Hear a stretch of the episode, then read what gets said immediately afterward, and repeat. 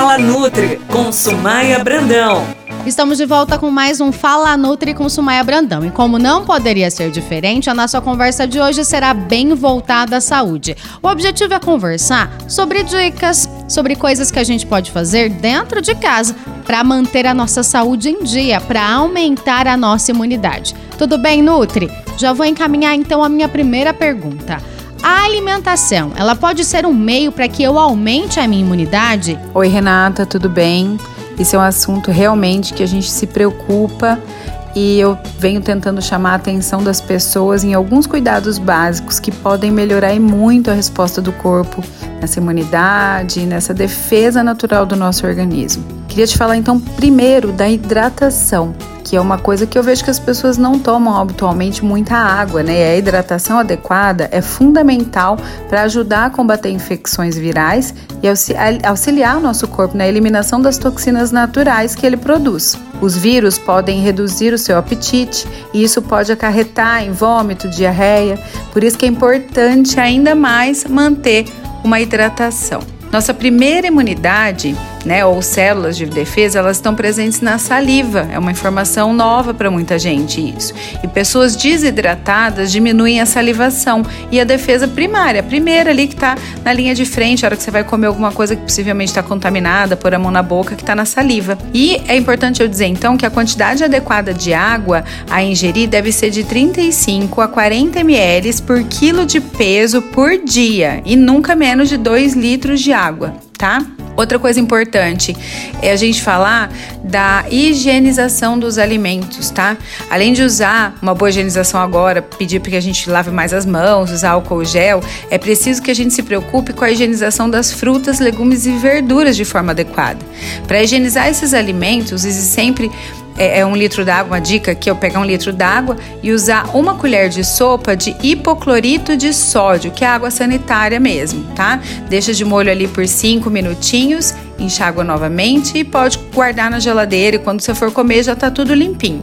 Lave sempre as mãos com água e sabão antes de preparar os alimentos. Higienizá-los, né?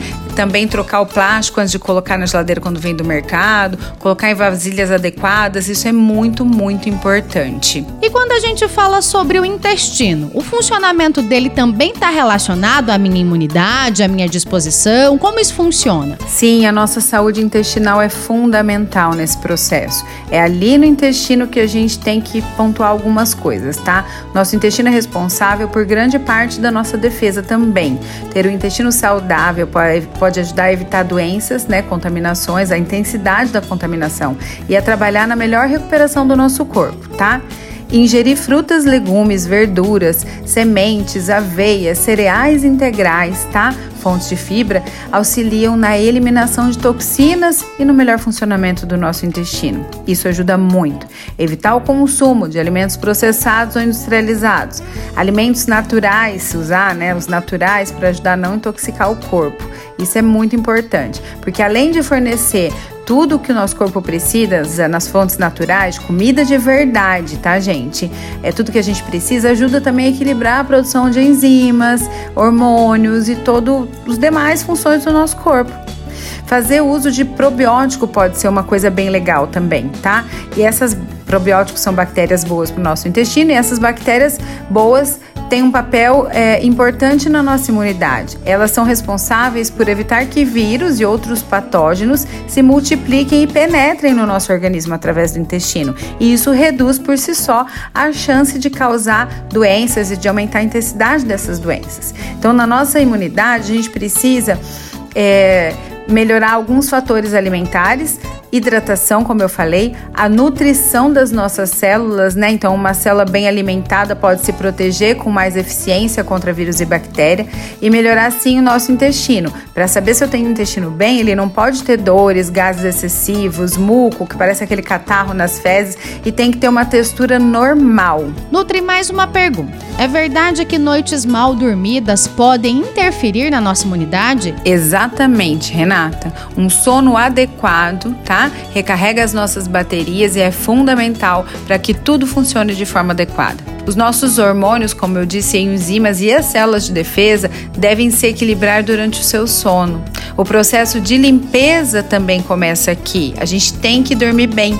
Além do mais, é no sono que a gente diminui o estresse corporal ok? Sabe todo esse medo, essa ansiedade, angústia, nervosismo, às vezes por não saber o que vai acontecer, por tudo que está mudando aí, aumentam muito o nosso nível de estresse. Então a gente tem que procurar, dentro do possível, controlar tudo isso. O estresse baixe muito as nossas defesas corporais. Então é importante que a gente sim, que a gente durma bem, pelo menos 6 horas de sono por dia. O ideal é que a gente durma até a meia-noite, tá? Para que, uh, no máximo meia-noite, para que o nosso corpo consiga ter aquela produção hormonal adequada, que a gente já falou até aqui em podcasts anteriores até.